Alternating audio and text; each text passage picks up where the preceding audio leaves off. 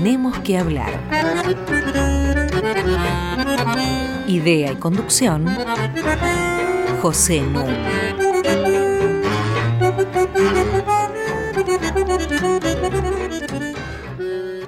Muy buenas noches.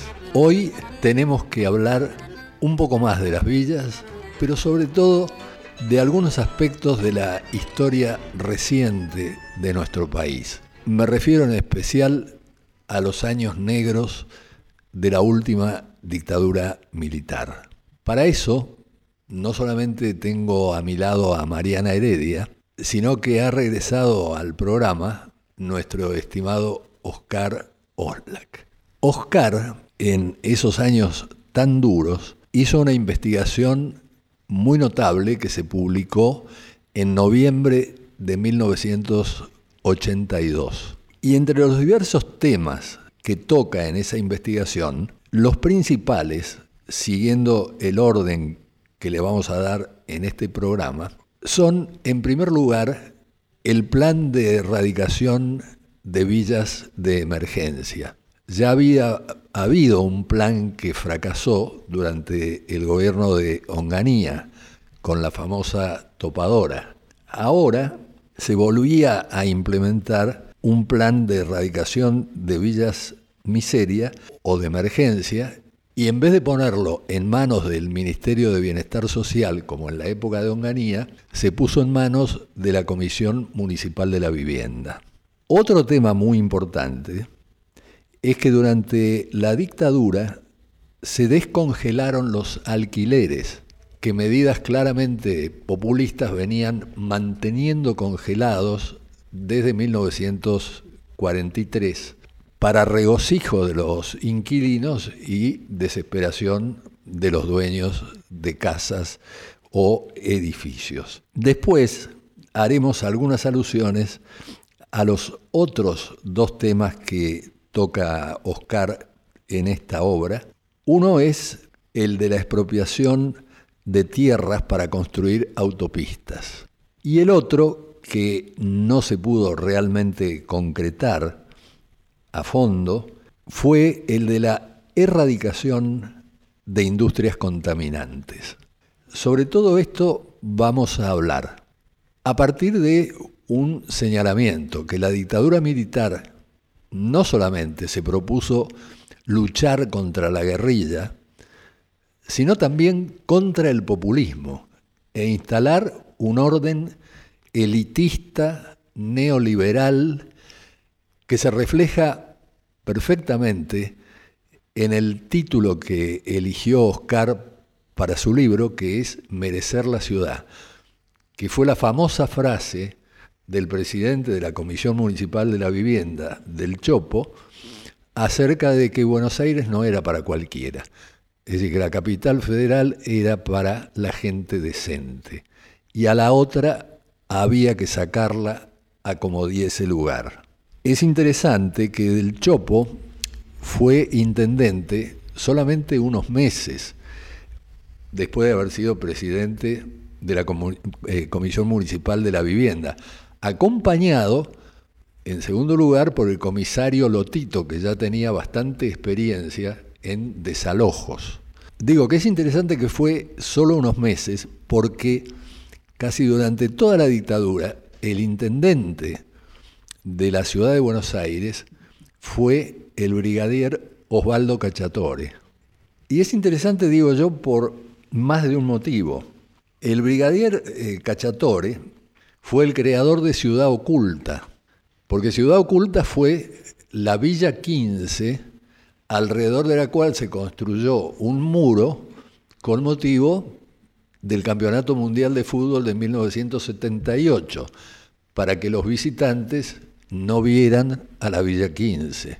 Además, Cachatore desalojó a la villa del Bajo Belgrano, que era una gran preocupación del club River Plate. Y fue por eso que el club River Plate lo designó socio vitalicio. Lo extraño es que esta nominación como socio vitalicio se la mantuvo hasta su muerte en 2007, a diferencia de lo que ocurrió con otros jerarcas militares a los que también designaron socios vitalicios.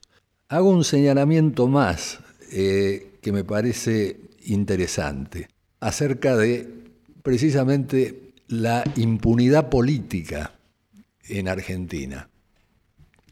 En el año 1993, Cachatore reaparece porque quiere ser diputado nacional y para eso se suma y es bien recibido a las huestes del resucitado Álvaro Alzogaray, resucitado por el peronismo, es decir, resucitado por Menem, e ingresa a la UCD de la mano de Adelina D'Alessio de Viola.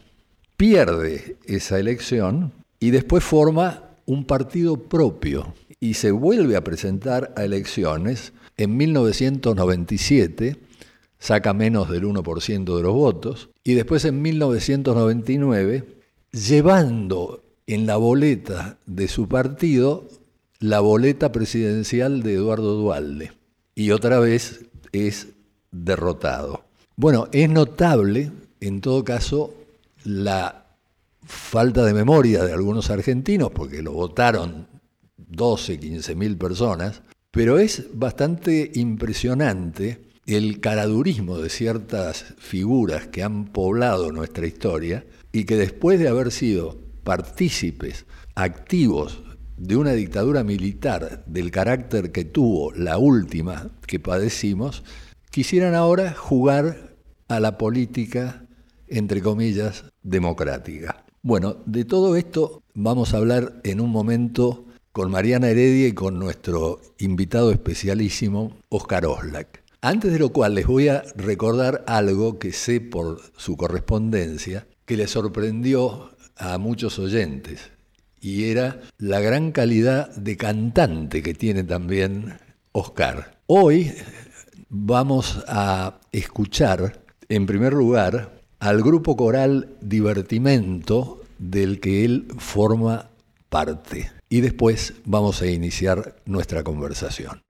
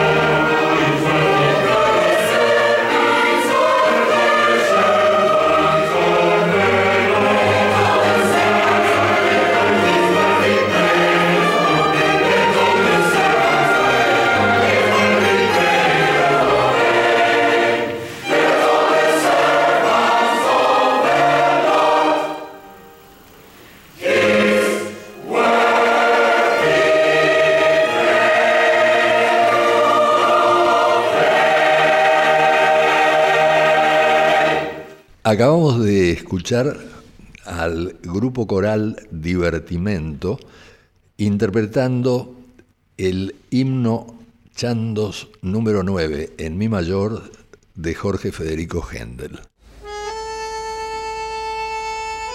Hasta las 21 tenemos que hablar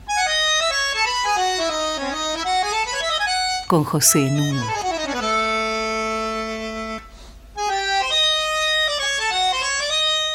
Como ustedes saben, eh, todos nuestros programas pueden ser bajados de www.radionacional.com.ar sección podcast.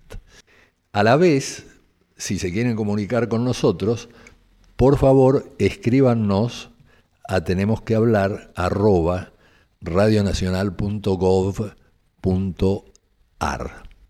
Y ahora vuelvo, teniendo a mi lado a Mariana Heredia, hacia nuestro querido Oscar Oslak. Hay un punto que sé que quiere mencionar en primer lugar y le cedo el micrófono. Estamos hablando de la dictadura militar del año 76-83. El 24 de marzo de 1976 yo creo que se produjo una revolución en la Argentina.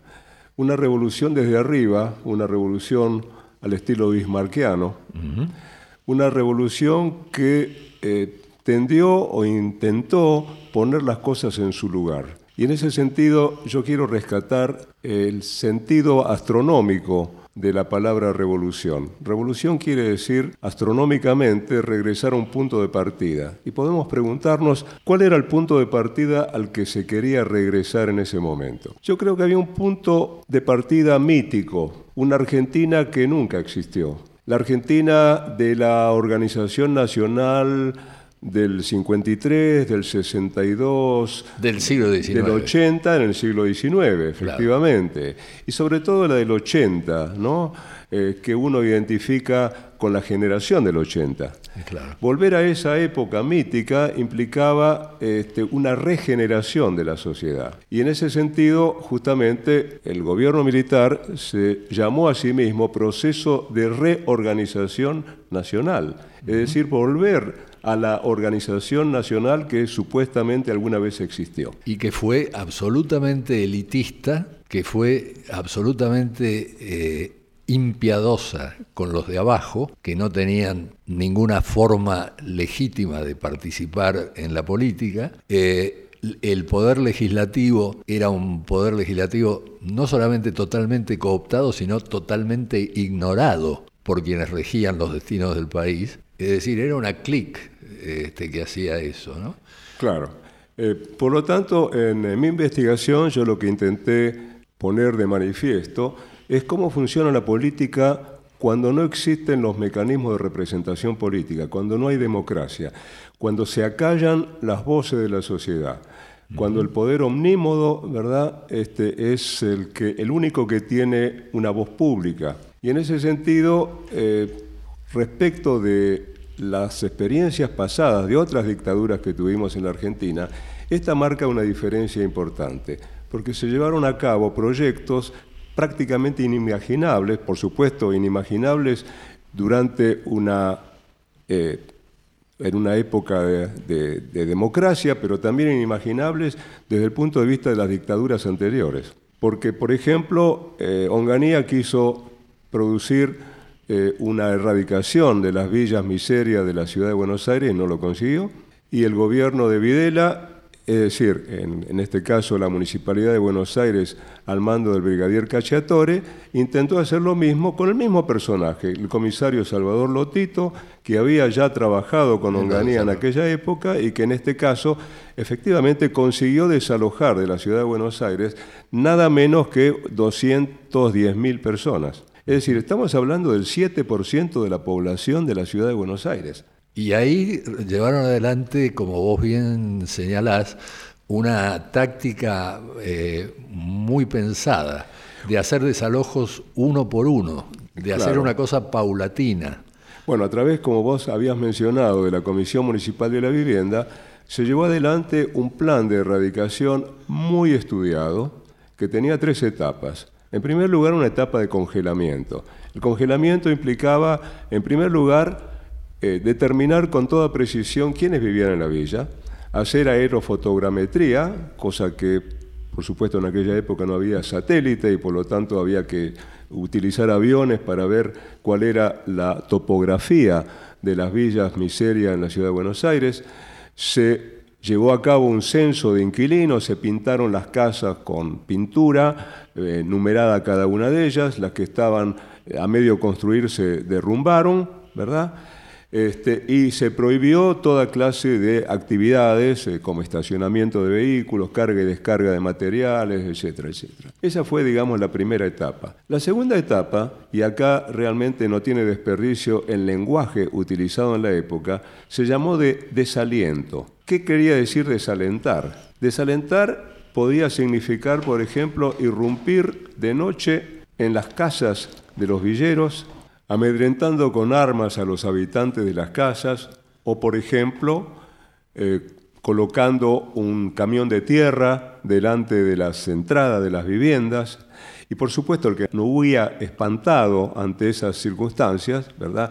tenía que pasar a la tercera etapa, donde debía negociar con unos grandulones eh, en cada oficina ubicada en cada villa de la ciudad de Buenos Aires, eh, personal de la Comisión Municipal de la Vivienda, a negociar en qué momento se iba. Y por supuesto, hubo toda clase de desmanes. El propio eh, intendente de Buenos Aires en ese momento admitió públicamente en un diario que no se publicaba en la capital, sino en el Gran Buenos Aires, porque en la capital ningún diario se animaba a publicar las noticias de lo que ocurría en las villas, él admitió en un reportaje que la patada, la cama y la coima eran los mecanismos que utilizaban a veces el personal de la Comisión Municipal de la Vivienda, por supuesto, para echar a la gente a patadas, para ofrecerles eh, relaciones sexuales a las mujeres para permanecer un tiempo más en sus hogares, o por supuesto la aceptación de coimas para permitir estar un tiempo más en la villa. En la etapa de congelamiento, para aumentar el escarnio, había que entregar una tarjeta de identificación para que no se sumaran nuevos habitantes a las villas, ¿no? Efectivamente, había una cédula de identificación que debían portar cada uno de los, no solamente, digamos, el jefe de familia, todos los eh, que, eh, digamos, formaban parte del grupo familiar y que debían exhibir a la entrada o salida de la villa. Por otra parte, eh, bueno, ya en la tercera etapa de erradicación, la gente era subida a los viejos camiones de basura, esos camiones abiertos, incluso sin limpiar, se tiraban todos sus enseres personales adentro y se los llevaba o bien a alguna villa más lejana de la ciudad de Buenos Aires, digamos la que estaba por supuesto en los límites con el Gran Buenos Aires, o por supuesto directamente al Gran Buenos Aires. Hubo un episodio, por ejemplo, donde se quiso depositar eh, los enseres de familias villeras en un lugar público, en el partido de Morón, que iba a ser destinado a una plaza pública y ocurrió que eh, esa plaza, por supuesto, el intendente quería llevarla a cabo, se quejó amargamente, hubo hasta un conato de enfrentamiento dentro de la misma fuerza, porque también era un brigadier a cargo en ese momento del municipio de Morón, casi se produce un enfrentamiento justamente porque se le estaban tirando, como decían ellos, los villeros a la provincia de Buenos Aires. Y muchas veces interrumpían el paso de los camiones en el puente de la Noria para no dejarlos entrar a la provincia de Buenos Aires. ¿no? Por supuesto. Aquí hay una observación eh, que es bueno hacer y que vos eh, subrayás en tu libro, eh, y es la distribución entre las armas de las distintas oficinas públicas. Quiero decir con esto que la Intendencia de la capital federal estaba en manos de la aeronáutica. La el Ministerio de Bienestar Social estaba en manos de la Marina y la provincia de Buenos Aires estaba en manos del ejército. Bueno, eh, eso se llamó justamente en la jerga de aquel entonces el esquema de poder. El esquema de poder implicaba que debajo de los comandantes en jefe de las tres fuerzas se dividían todo, los ministerios en primer lugar entre las distintas fuerzas, a su vez en cada ministerio se producía una división entre secretarías a cargo del ejército, de la marina y de la aeronáutica. En cada eh, secretaría, a su vez las subsecretarías estaban divididas entre las tres fuerzas. Por otro lado, las intendencias, las provincias, ¿verdad? En muchos casos poniendo al frente a civiles, pero ese fue justamente el esquema de poder. Y cuando había conflictos, porque los hubo, los conflictos tenían que llevarse prácticamente a la, a la cúpula de los comandantes en jefe. Allí se resolvían. Y desde cada una de las fuerzas había además representantes dentro de cada uno de los ministerios que representaban las fuerzas y que implicaban una suerte de control directo de la corporación militar sobre el aparato institucional del Estado. Una estructura paralela. Así es. Bueno, de la misma manera como el partido eh, controla la burocracia china o el PRI en su momento en México controlaba al, al gobierno, ¿verdad? Es muy bueno que todo esto se vaya sabiendo. Hace a nuestra historia muy reciente y ha dejado consecuencias muy importantes también, ¿no? Sobre todo porque creo que permite subrayar dos elementos que a veces se olvidan en relación a la dictadura. Por un lado, que los gobiernos autoritarios no pueden suprimir la política, porque reemergen los conflictos al interior de los grupos que componen el gobierno de cada momento. Y la segunda cuestión, eh, Oscar, es que toda esa violencia que mencionaba eh, para erradicar las villas, no logró resolver el problema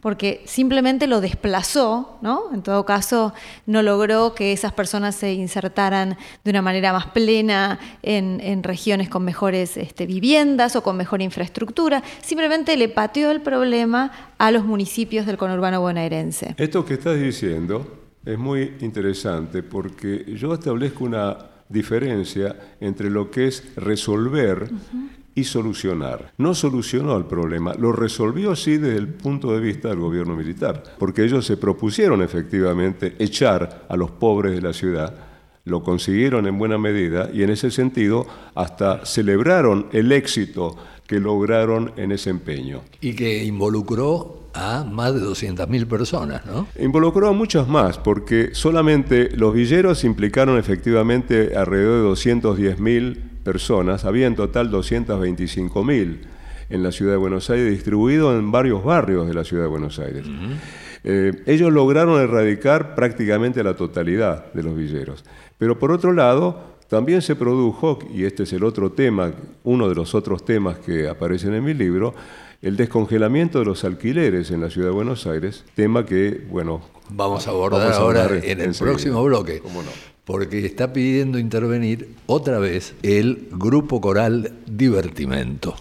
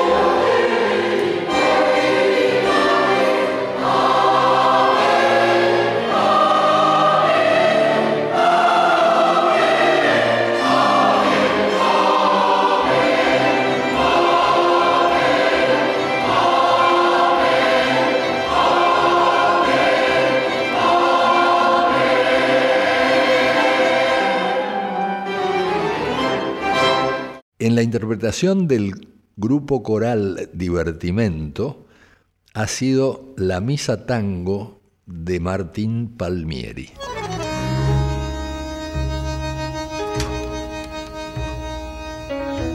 Seguimos en Tenemos que hablar con José Nuno.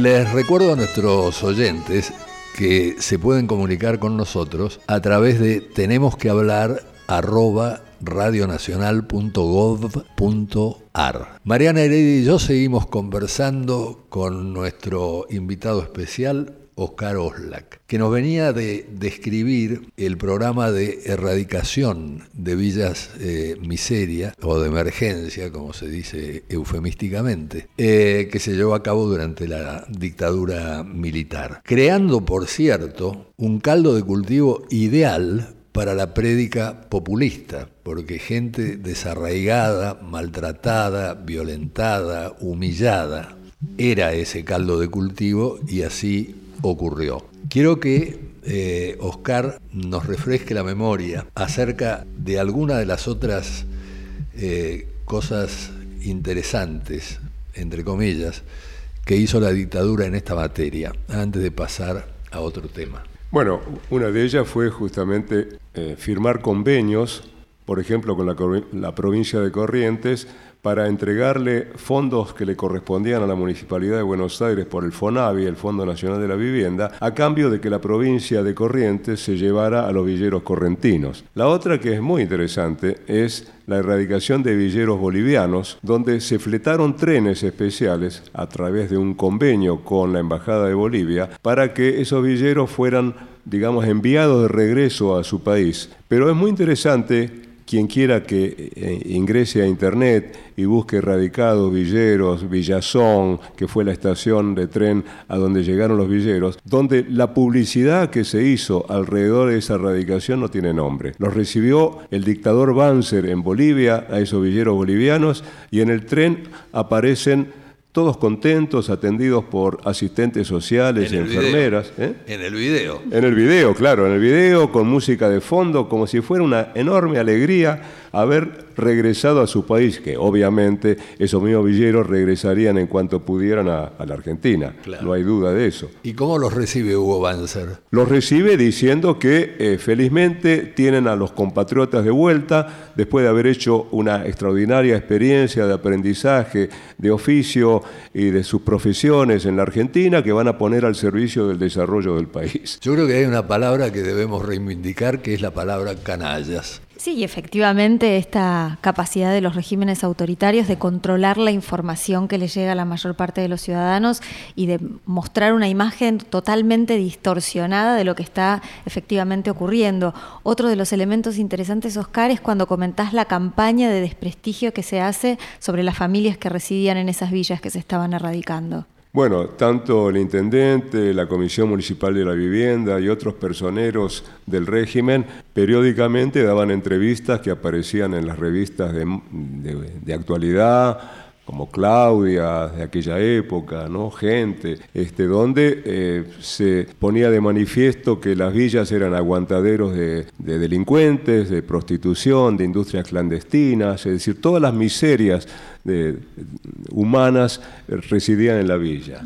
De manera que eh, esa publicidad eh, no solamente produjo impacto sobre la ciudadanía, sino que hasta llegó, digamos, a que eh, dos tercios de la población de Buenos Aires estuvieran plenamente de acuerdo, según encuestas de la época, en que se radicaran los villeros. Sí, según Del Chopo, era gente que no solo vivía en la villa, sino que vivía de la villa y era gente que tenía autos y era gente que tenía dinero, que si hubiera querido se podía ir de, la villa. Fue una imagen realmente que prendió en muchos sectores. Algunos de esos sectores se beneficiaban con el congelamiento de los alquileres. Efectivamente, Oscar, vos comentás cómo este derecho al espacio urbano se afirma no solo contra las personas que vivían en las villas de emergencia, sino también contra los transeúntes eventuales que venían a trabajar en la ciudad y sobre todo contra quienes habían accedido a alquileres congelados desde la década de los 40. Claro, en la década del 40 se congelaron los alquileres, incluso se redujo el valor de los alquileres y luego se los congeló justo en la época en que en la Argentina empezaba el proceso inflacionario. Entonces cada tanto salía la nueva ley de alquileres que se voceaba allí por la calle Florida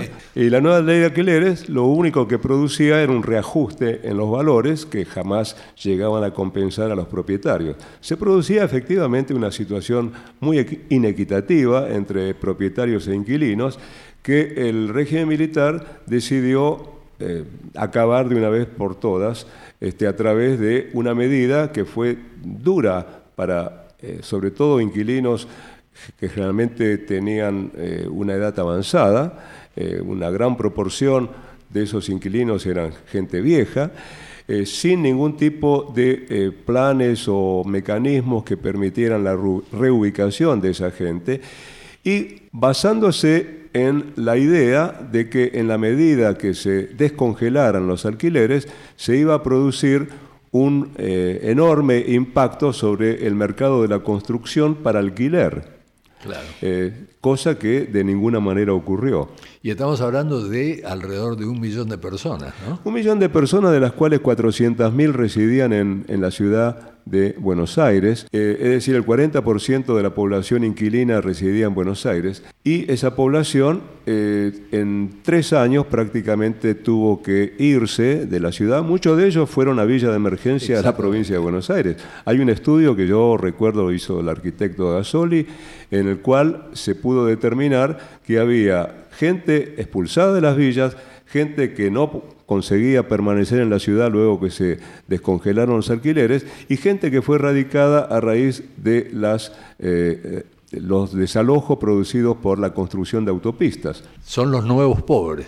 Así es, efectivamente.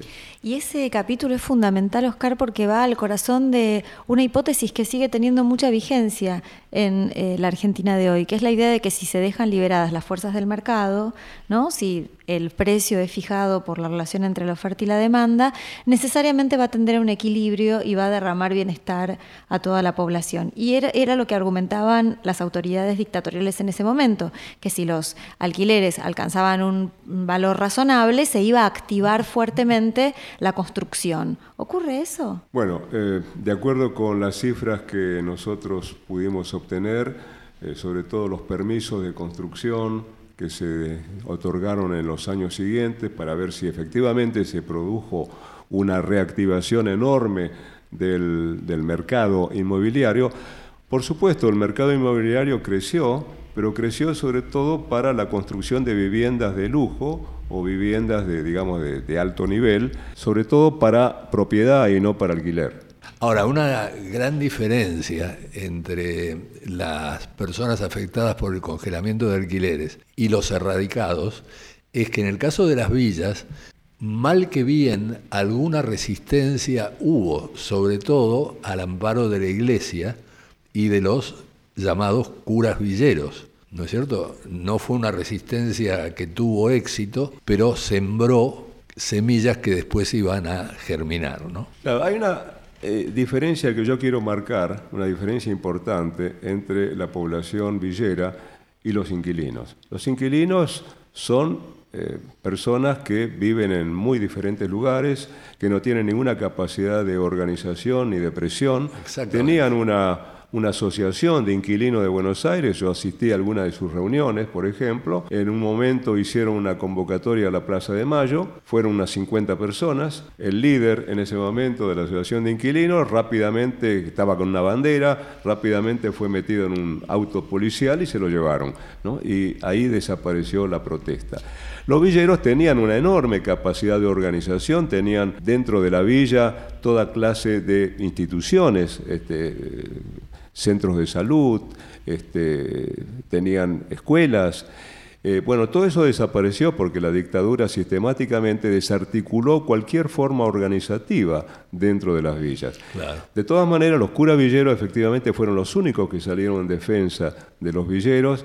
Alguno que otro abogado, ¿verdad?, que eh, a través de la justicia quiso prolongar la permanencia de la gente en la villa eh, a través de un recurso de amparo, pero tampoco, digamos, esto tuvo demasiado efecto. En el programa anterior en que nos visitó Oscar, emitimos una canción que él cantó muy bien y que ha merecido aplausos de las personas que nos escriben a tenemos que hablar arroba radionacional.gov.ar pidiéndonos que repitiéramos el tema que se titula I'm Sitting on Top of the World, interpretado por Oscar Oslak, y aquí va. I'm sitting on top of the world. I'm running along, running along. And I'm quitting the blues of the world. I'm singing a song, just singing a song. Glory, hallelujah, I just found the parson I park, get ready to call. Just like Humpty Dumpty, I'm going to fall. I'm sitting on top of the world. I'm running along, just running along don't want any millions. I'm getting my share. I've got only one suit, just one, that's all I can wear. A bundle of money won't make you feel gay. A sweet little honey is making me say, I'm sitting on top, top of the world. I'm running along, running along and I'm quitting the blues, blues of the world. I'm singing a song, just singing a song. Glory, hallelujah, I just found a park, get ready to call. Just like a Humpty Dumpty, I'm going to fall. I'm sitting, sitting on top, top of the world. I'm running along, running along. I'm sitting on top of the world. Estoy sentado en la cúspide del mundo, escrita por Henderson y Louis Young, interpretada por Oscar Oslak.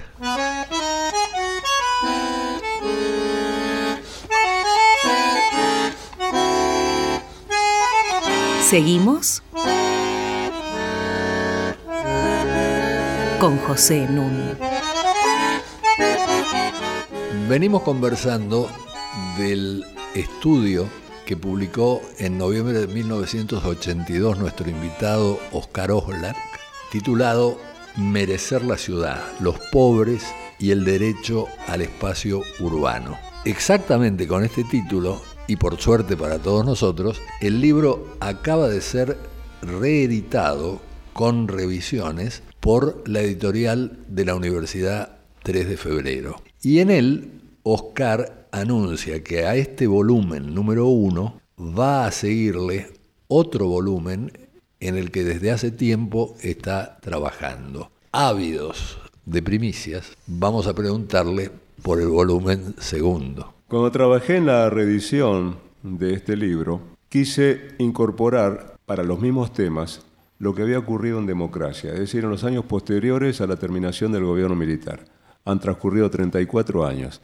Y durante un año, con una colaboradora, estuvimos reuniendo una enorme cantidad de información que tomó tal volumen que rápidamente llegué a la conclusión de que debía mantener el libro original tal como había sido producido, con algunas modificaciones, y empezar a trabajar en otro libro. Porque la problemática es muy distinta. Cuando produje Merecer la ciudad, la idea era tratar de entender cómo funciona eh, un gobierno militar en términos de cómo se hace política bajo este tipo de regímenes. En cambio, la pregunta en democracia es bien diferente. Sabemos cómo funciona la democracia, pero lo que no sabemos todavía es en qué medida los problemas que se plantearon durante la dictadura militar han sido resueltos por los gobiernos democráticos que se han venido sucediendo desde 1983. Y ese es el sentido del libro en este momento. No sé todavía cómo se va a titular, pero básicamente estamos tratando de analizar, por un lado, lo que ha sido el repoblamiento de las villas y asentamientos de habitantes que han sido expulsados en su momento, que regresaron a la ciudad, pero que se ubicaron sobre todo en la franja sur de la ciudad. Hay una verdadera grieta, ¿no? Hablando de grieta en estos tiempos, una verdadera grieta que se produjo en la ciudad entre el norte y el sur de la ciudad.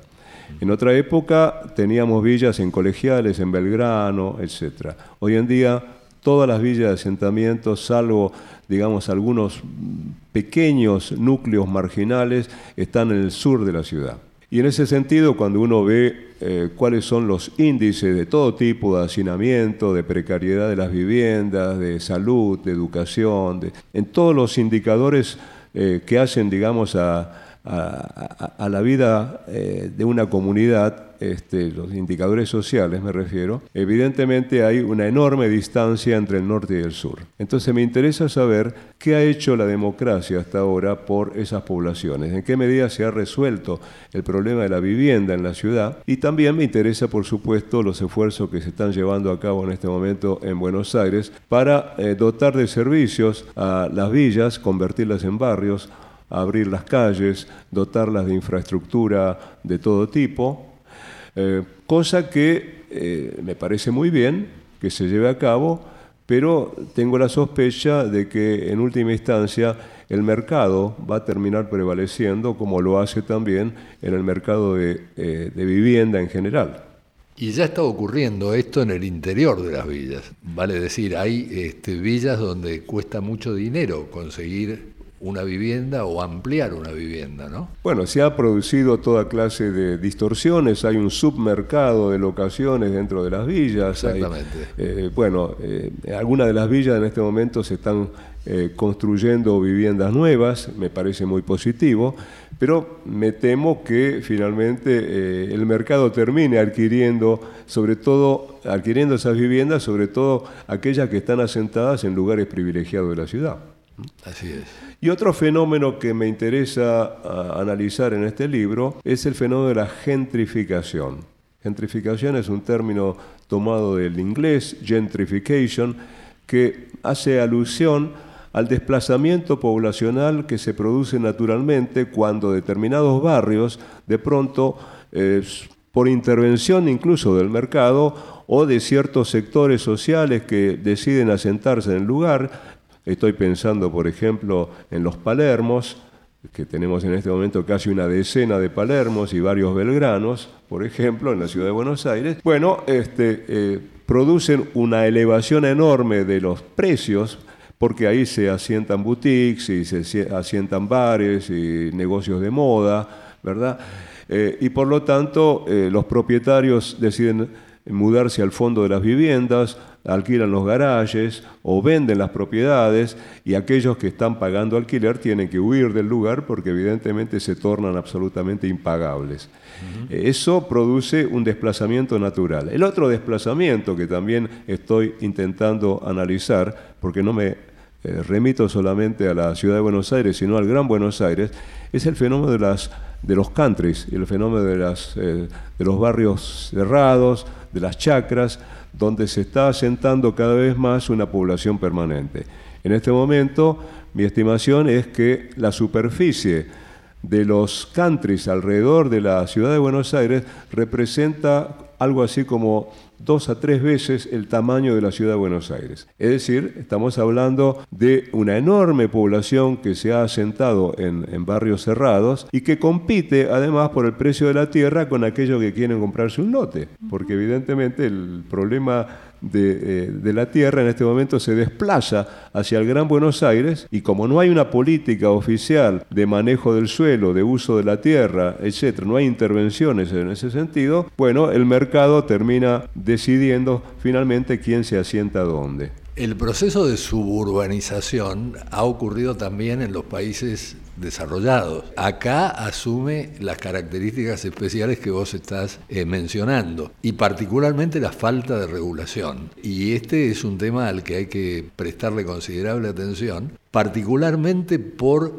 eh, la delegación a las provincias de toda la administración y gestión de sus recursos naturales, entre ellos la tierra. Hay una pregunta que me hace el duende de la escalera. En eh, francés el esprit de l'escalier es el que te está esperando afuera y te dice te olvidaste de preguntarle tal cosa. Y acá el duende de la escalera por suerte me sopló al oído la pregunta. Yo tenía una intriga. Hubo un personaje siniestro que fue el almirante Macera durante la dictadura y que tenía veleidades populistas, que tuvo intenciones de constituirse en una especie de nuevo Perón. Tenía en sus manos el Ministerio de Bienestar Social. ¿Por qué no tomó él parte en este proceso de erradicación, descongelamiento de alquileres y demás para jugar ese papel populista que se proponía cumplir? Yo no podría eh, responderte con absoluta seguridad, pero sí te puedo contestar a tu pregunta, señalando que el gobierno militar, a través de ese esquema de poder que diagramó, eh, creó compartimientos estancos. Es decir, una autonomía absoluta de parte de cualquiera de las unidades del Estado, ¿verdad? Ministerios o secretarías o intendencias, y por lo tanto no había ningún tipo de coordinación interinstitucional. Por ejemplo, jamás pudieron resolver, teniendo todo el poder, los problemas de metropolización de Buenos Aires, es decir, este, una, eh, una organización que este, articulara ¿verdad? los problemas de las intendencias del Gran Buenos Aires con los de la Ciudad de Buenos Aires y la Nación. Es decir, que seguramente Macera quiso, pero no pudo. Te agradezco muchísimo, Oscar, esta nueva visita al programa que espero que se repita. Muchas gracias, Mariana Heredia. Muchas gracias, como siempre, Inés Gordon, Walter Danesi, Leonardo Sangari y todo el personal técnico de Radio Nacional. Como diría Wimpy, que todo sea para bien.